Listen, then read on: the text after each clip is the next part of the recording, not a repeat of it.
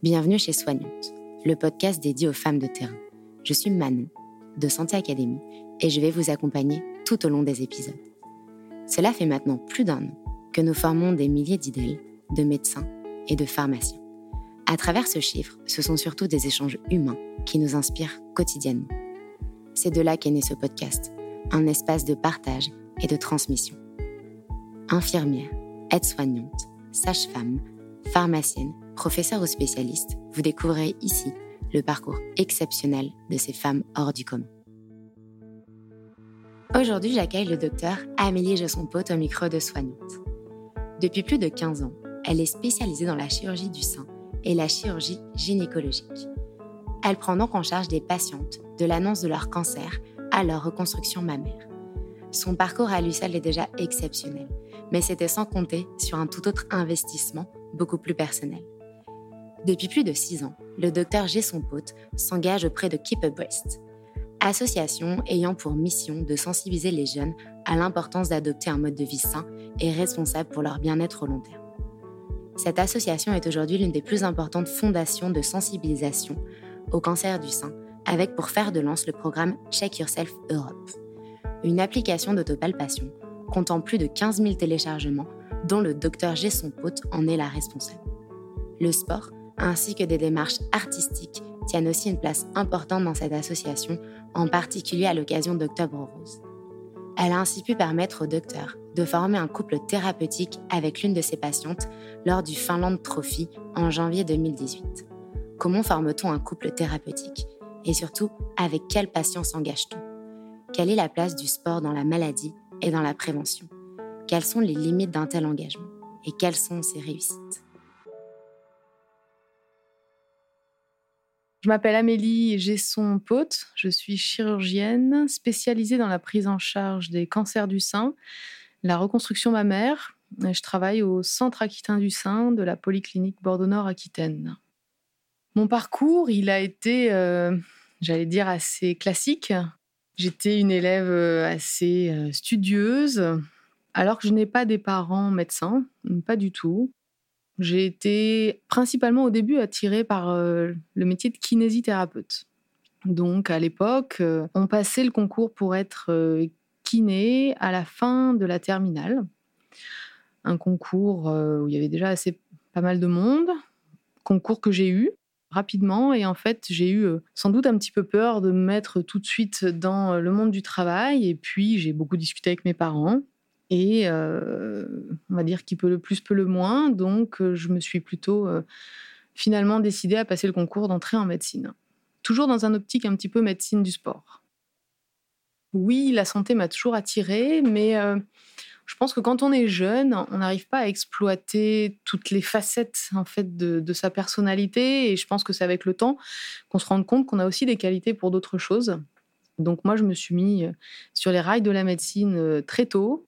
Les années sont longues, mais nécessaires, puisqu'il y a plein d'étapes dans l'apprentissage, c'est beaucoup de compagnonnage. Et alors qu'au début, j'étais partie euh, sur le sport, mais, mais pas que, en fait, ce qui est fondamental et ce qui est très important et ce qui m'a donné envie finalement de, faire ce que je fais, ça a été très progressif, mais ça a été les stages à l'hôpital, les stages d'externe. Et après, c'est aussi euh, des rencontres, des rencontres et euh, dans, dans diverses spécialités affine notre choix de la spécialité. J'étais externe à, l'hôpital de Poitiers et j'ai vraiment accroché sur mon stage en, chirurgie gynécologique. Accroché de par l'ambiance, accroché de par les chefs de clinique qui m'accompagnaient, où en fait c'était la première fois dans ma vie où en tant qu'externe on est encore des bébés, on est euh, très jeune. Et dans ce stage-là, on avait une place, en fait, une place de médecin qui débutait. Et c'était, du coup, ça m'a, ça m'a embarqué, ça m'a émoustillé et je me suis, du coup, investie à fond dans ce stage où j'avais mes premières responsabilités et je pense que c'est comme ça que j'ai choisi cette spécialité de gynécologie et de chirurgie. J'ai choisi la spécialité de gynécologie obstétrique, qui est une spécialité très vaste. J'ai eu la chance, après avoir passé le concours de l'internat, de pouvoir faire la spécialité déjà que, que je voulais, parce que c'est pas toujours le cas avec les concours en médecine. Et j'ai choisi de partir faire cette, cette spécialité au CHU à Toulouse. Et après, quand on commence la spécialité de, gynécologie obstétrique, on se rend compte qu'il y a plein d'hyperspécialités en fait dans cette discipline. Très rapidement, on oriente notre maquette de stage. Et moi, j'ai orienté ma maquette de stage vers la chirurgie, cancérologie principalement, avec des stages dans le service de chirurgie plastique, des stages au centre anticancéreux, des stages dans le service de chirurgie gynécologique et mammaire du CHU.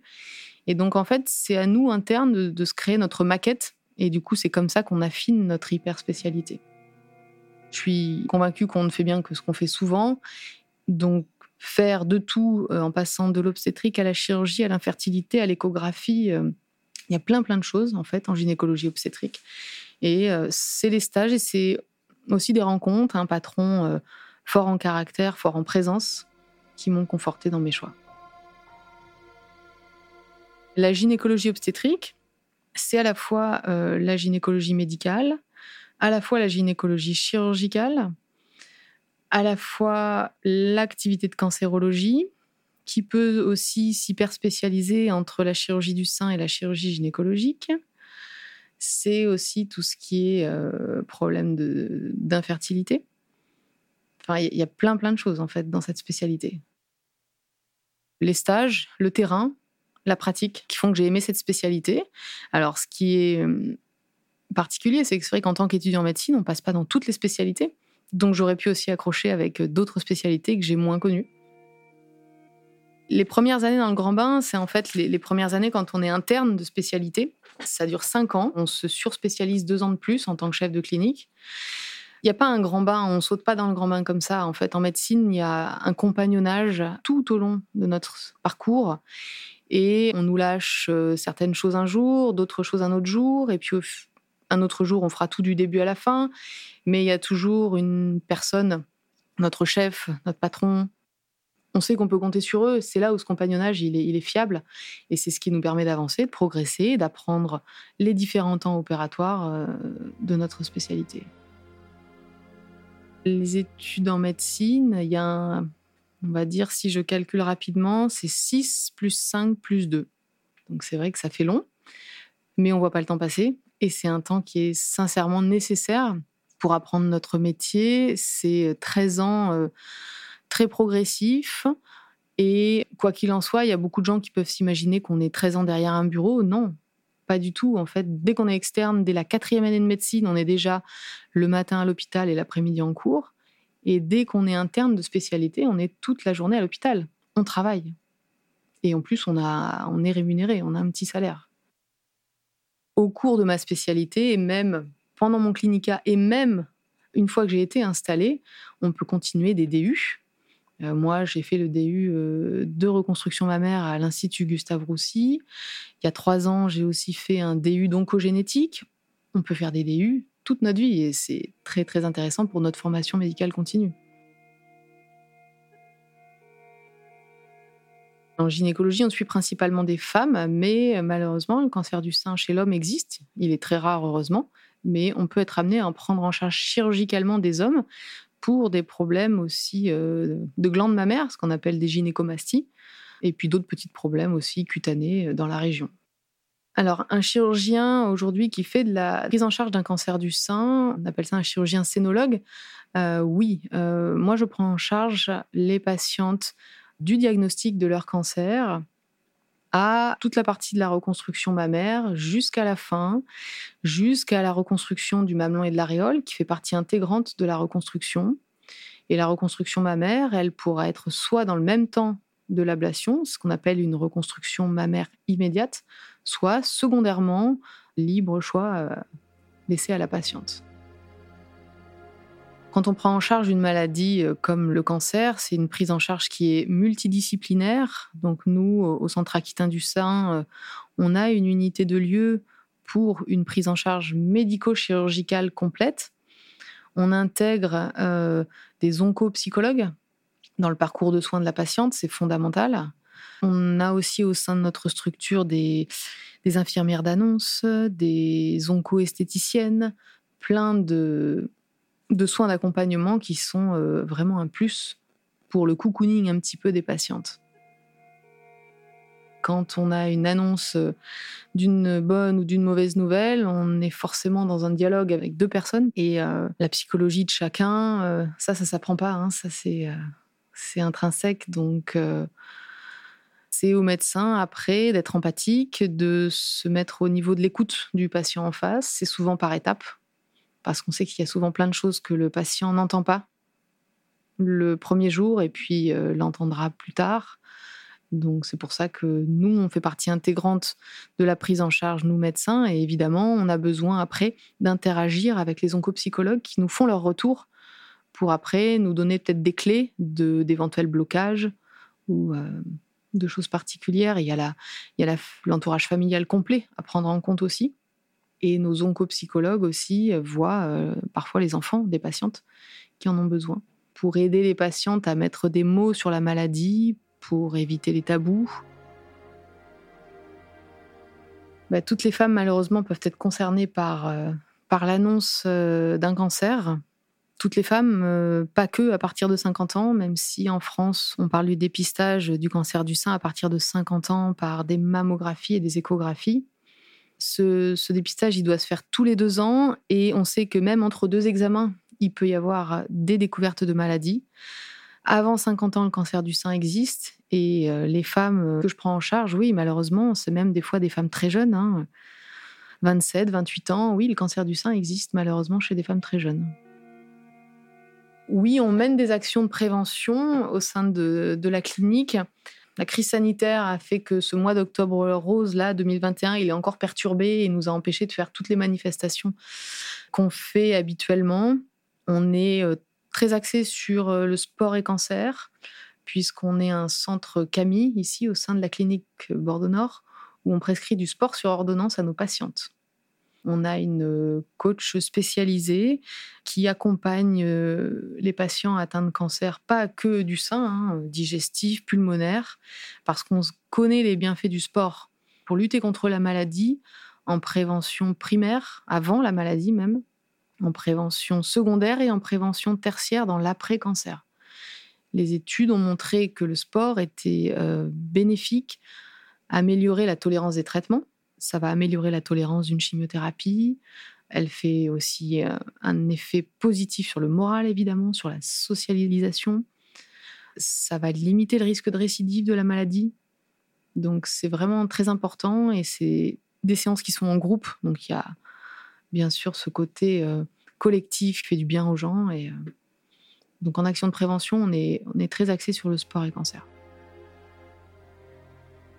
toutes ces campagnes de, sensibilisation au cancer du sein, elles sont très utiles parce que plus on en parle, plus les gens sont sensibles et plus les gens donc euh, vont faire attention à leur corps pour avoir cette attitude positive et voir qu'un jour, s'il y a quelque chose qui cloche, bah, il faut aller consulter. Après, la majorité des campagnes de, dépistage sont euh, peut-être en France un peu axées euh, à partir de 50 ans. Donc, je ne sais pas si les jeunes sont très sensibles à ça, alors que, comme on disait tout à l'heure, le cancer du sein de la femme jeune existe malheureusement. Donc il y a plein d'associations aussi euh, de plus jeunes femmes hein, qui, euh, qui sensibilisent à ça, qui font des groupes, qui font beaucoup d'actions et, c'est super. On peut que être vraiment euh, positif par rapport à toutes ces actions-là. Il y a des associations, il y a des lieux de vie où les femmes se retrouvent, où il y a un accompagnement physique avec des, des, conseils pour toutes les prothèses capillaires, un accompagnement physique encore sur euh, l'esthétique, sur des maquillages, sur euh, parce que c'est dur hein, de sortir dans la rue, euh, de ne pas avoir de cheveux, de ne plus avoir de cils. donc accompagner la femme dans cette réhabilitation physique, c'est très important. Et donc ça, il y, a, plein de centres qui, qui font ça et c'est pour des femmes seules. En plus, je trouve qu'en cette période de crise sanitaire, on a tous été un petit peu recroquevillés sur nous-mêmes et ça a dû être terrible puisque cette maladie touche plein de foyers malheureusement. Donc c'est euh, très important de s'ouvrir aux autres et euh, dans ce contexte de maladie.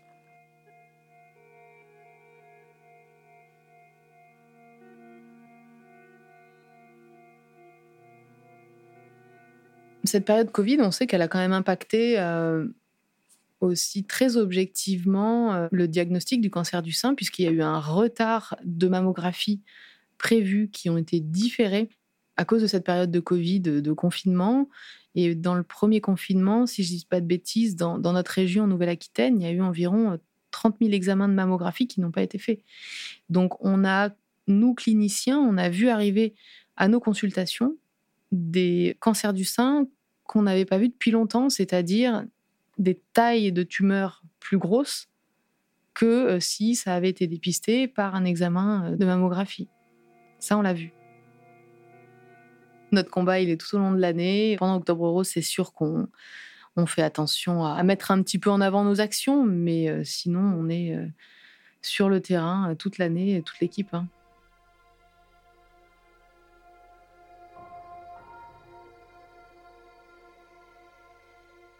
90% de mon activité est axée sur la chirurgie du sein en, hyper spécialité. Je trouve qu'on fait bien que ce qu'on fait souvent et donc euh, je fais encore de la chirurgie gynécologique.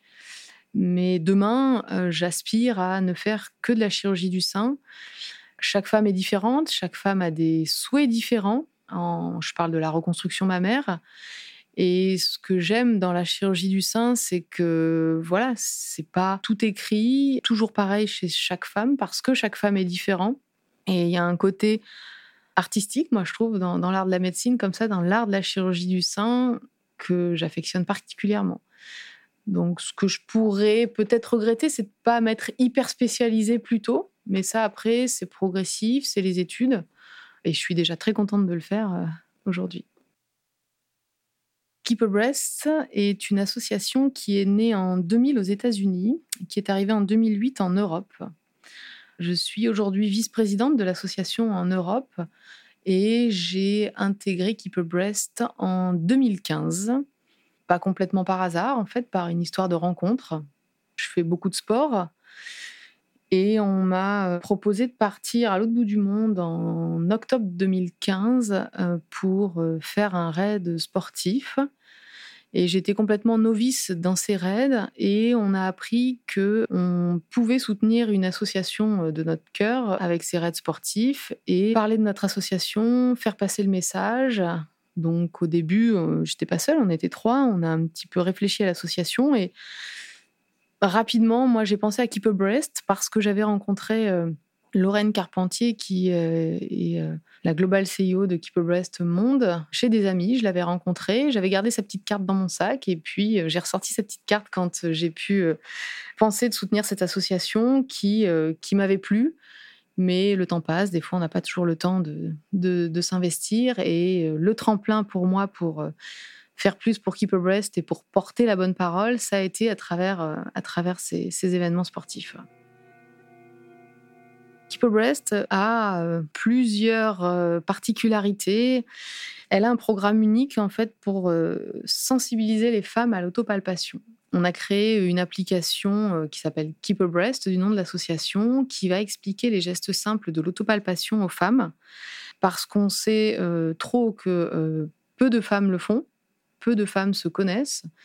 Et on sait que même entre deux examens un jour, si notre sein euh, présente une anomalie, se déforme, devient rouge, euh, on sent un nodule dans le sein, il vaut mieux le, sentir tôt que le sentir trop tard.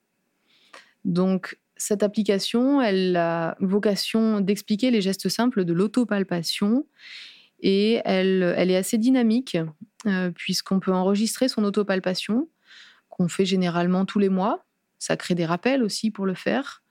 C'est prévu par rapport au cycle de la femme, parce qu'on sait qu'il faut euh, pas le faire forcément à n'importe quel moment du cycle, plutôt euh, après les règles pour les jeunes femmes. Et donc, on pourra enregistrer notre autopalpation. Et si on trouve une anomalie, eh bien, il faut aller consulter son médecin. Pas forcément faire des examens complémentaires à tout va, mais au moins aller consulter son médecin pour organiser la prise en charge. C'est pour un public euh, plutôt jeune parce que c'est vrai que ce qu'on disait tout à l'heure, peut-être que euh, des jeunes femmes qui malheureusement peuvent être touchées par un cancer du sein se reconnaissent pas forcément dans des campagnes de dépistage qui touchent des femmes plus entre 50 et 74 ans. Donc Keep a Breast est très axé sport, notamment sport de glisse, le surf, de par sa fondatrice euh, aux États-Unis, euh, Shiny Jodarden. Et Keep a Breast est présent dans différents festivals autour du surf. Et on est très axé sur l'art pour attirer le public et pour sensibiliser. Il y a pas mal aussi de, sérigraphies euh, d'artistes qui sont faites, qui sont vendues au profit de l'association. Et on a aussi une emblème artistique qui sont des bustes en plâtre de femmes, moulés sur les femmes et qui sont peints par des artistes euh, contemporains, nationaux et internationaux, et qui sont euh, exposés dans des stands. Et ces stands sont des œuvres d'art, sont magnifiques et ça incite à s'approcher parce que c'est complètement singulier comme, comme art et ça appelle à télécharger l'application sur l'autopalpation de Keep Breast.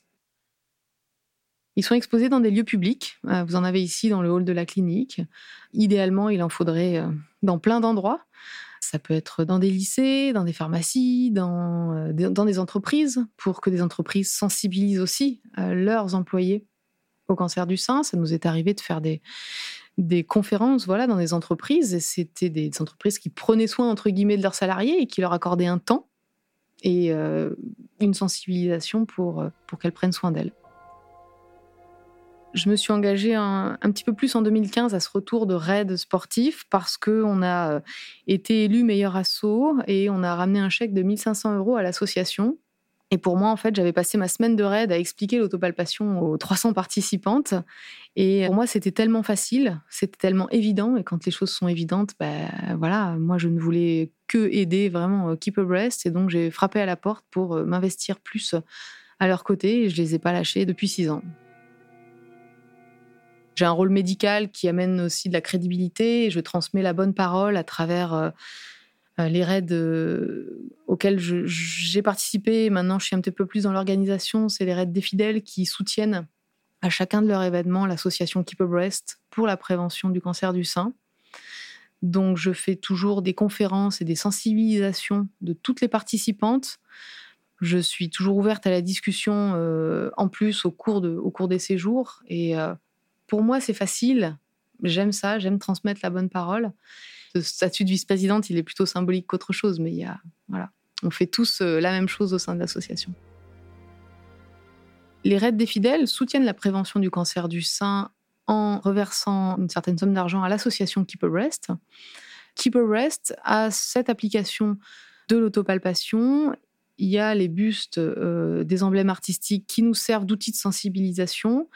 Là, on a un projet aussi de podcast sur le sein podcast euh, en parlant du sein à travers la médecine, l'art, la santé, euh, plein de thématiques différentes. Donc c'est en projet. C'est une application qui existe maintenant en trois langues, anglais, français, espagnol. Et c'est très important justement d'avoir traduit cette application parce qu'on sait qu'il y a différentes cultures on a tous un rapport euh, différent de notre corps à la maladie. Il y a des pays euh, où euh, c'est tabou, il y a des pays où c'est comme un sortilège d'avoir un cancer. donc, adapter le discours, adapter le langage aux différentes cultures, c'est très important. Donc, le fait d'avoir traduit cette application dans différentes langues, le but, c'est d'essayer de toucher le plus de cultures possible si on arrive à le développer. Euh, notre euh, Global CEO, la Lorraine, était au Congo il y a quelque temps pour essayer pareil de sensibiliser les femmes à l'autopalpation. Et c'est difficile aussi dans ces pays euh, d'Afrique noire. Là, elle a été lancée récemment au Mexique. Il y a plein de subtilités qui sont différentes des nôtres, qui sont très enrichissantes aussi. Mais notre but, ça serait de toucher le plus grand nombre. Toute l'équipe est très contente parce qu'on a passé euh, le cap des 15 000 utilisatrices et on avait un objectif de 10 000, on est déjà à 15 000, donc c'est euh, une dynamique d'équipe, c'est de la communication, c'est euh, voilà. Une personne peut soutenir l'association de plein de manières. Elle peut, oui, soutenir l'association financièrement parce que on sait qu'on a toujours besoin d'argent pour créer des, voyez, notre projet sur le podcast, par exemple, vous le savez sans doute, ça, demande du temps, ça demande du matériel, ça demande pas mal de choses. Elle peut soutenir l'association euh, en... Alors, on a, on a créé des QR codes et en étant euh, membre un petit peu de Keep Breast, vous pouvez avoir à disposition des QR codes que vous pouvez coller un petit peu partout, dans des vestiaires de sport, chez un commerçant, pour que les gens justement voient ce QR code. Aujourd'hui, le QR code est un peu plus démocratisé et donc ça amène à télécharger l'application directement. Notre impact, il est sur le, nombre de téléchargements de l'application, puisque c'est notre outil pour voir que des gens utilisent l'application, donc des gens font leur autopalpation. Donc peut-être qu'elles se découvriront une anomalie euh, plutôt que euh, si elles avaient attendu leur euh, prochain examen radiologique sans avoir fait attention à sa poitrine et sans avoir éventuellement dépisté quelque chose. J'ai eu l'occasion de faire quelque chose d'assez unique, c'est-à-dire que j'ai osé franchir le cap qu'en théorie on ne franchit pas entre médecins-patients. C'est à l'occasion de la prise en charge d'un cancer du sein d'une jeune femme dans un contexte assez complexe de prédisposition génétique.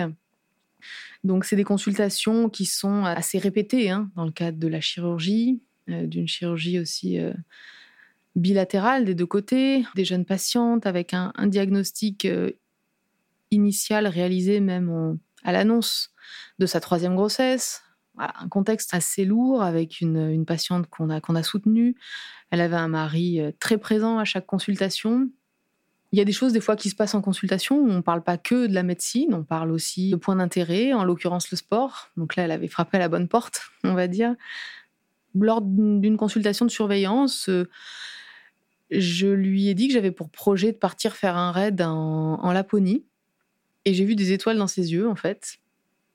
Bon, la consultation s'est terminée et en fait, j'ai réfléchi et, et deux jours après, j'ai pris mon téléphone et je lui ai proposé en fait de faire ce raid avec elle. Et elle m'a répondu oui immédiatement, dans la seconde qui a suivi, sans penser à son organisation, ses trois enfants, etc. Et encore deux jours après, elle m'a invité chez elle. Euh, on a dîné, on a programmé notre voyage. C'est maintenant, après, euh, euh, depuis plus de 3-4 ans, c'est une vraie amie. Et on a partagé des choses très, très fortes. Et j'avais des. Donc, je l'ai entraînée en Laponie dans des conditions extrêmes. J'avais euh, au cours de la course des images d'elle euh, au bloc opératoire, des chirurgies lourdes. je me disais, oh là là, dans, quoi je l'ai embarqué? Et euh, cette expérience, là aussi, elle, transformée. Je l'ai vue il y a quelques heures même, encore ce matin, et elle revenait de faire une course dans le désert de plus de 50 km. Enfin voilà, ça lui a redonné un, souffle. Et elle est en pleine forme et c'est devenu une amie. Et ça, c'est une très belle anecdote. On a formé en fait un couple thérapeutique toutes les deux et, euh, c'était vraiment, euh, vraiment très fort en émotion. Chaque femme est différente, chaque femme a sa façon de réagir différente. Et moi, ce que j'adore, c'est capter ça et me mettre au niveau de la patiente pour lui apporter le plus d'assurance, le plus d'accompagnement voilà, euh, moi j'aime euh, tendre la main envers mes patientes. Euh, je suis un être humain, hein. donc voilà, moi j'aime être proche de mes patientes. Ce qui me motive tous les jours, c'est d'aller aider les patientes, d'aller les accompagner au mieux, de les prendre en charge au mieux pour la prise en charge d'une maladie qui est très complexe. L'activité de consultation, l'activité de bloc opératoire, c'est très varié, chaque femme est différente. Donc euh, voilà, c'est ce qui me motive. J'ai pas une routine euh, quotidienne. C'est aussi ce que j'aime dans la chirurgie parce que dans la chirurgie, quand on, on travaille la peau d'une patiente, elle est différente d'une autre. Elle a eu des traitements. Il faut que ça se pose bien. Des fois, ça se pose moins bien. On retouche, on défait, on réopère. Euh. J'aime aussi ce côté artistique, Emmanuel, dans mon métier.